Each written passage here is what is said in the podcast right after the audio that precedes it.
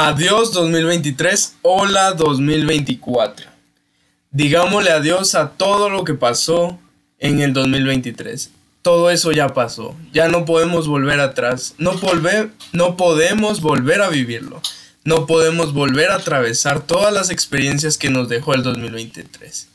Pero hoy que estamos iniciando el 2024, tenemos un año entero para poder lograr objetivos, para poder ponernos metas, para que nuestro propósito pueda seguir firme, para que nuestra fe pueda ser alimentada, que este año podamos tener propósitos, que este año podamos tener objetivos.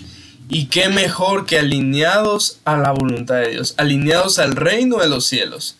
Dios quiere bendecirnos. Mira lo que dice el Salmo 65, versículo 11. Dice, tú coronas el año con tus bienes y tus nubes destilan grosura. Dios promete, Dios tiene una promesa y Dios quiere bendecirnos este nuevo año. Pero es necesario que desde el principio podamos disponernos a poder recibir todo lo que Dios quiere. Poder ver hacia el cielo y ver cómo destila la grosura de las nubes. Espero que te la pases bien este día de descanso, pero sobre todo bendecí a Dios. Poné este año en las manos de Dios, porque vienen proyectos, se vienen proyectos jóvenes, se vienen proyectos, pero necesitamos que estén emocionados, necesitamos que estén animados para que puedan disfrutar de los proyectos que tenemos pensados para cada uno de ustedes. Dios quiere levantarnos como comunidad de jóvenes.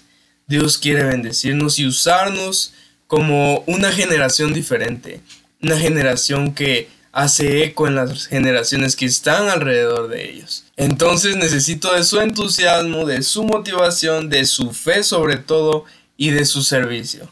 Todo lo hacemos para la gloria de Dios. Quiero orar por ti.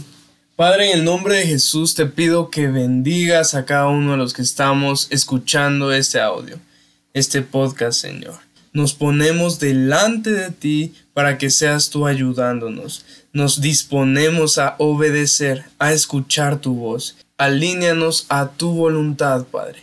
En el nombre de Jesús ponemos este año en tus manos. Amén. Así que esto es todo por hoy de modo activo. Dios les bendiga.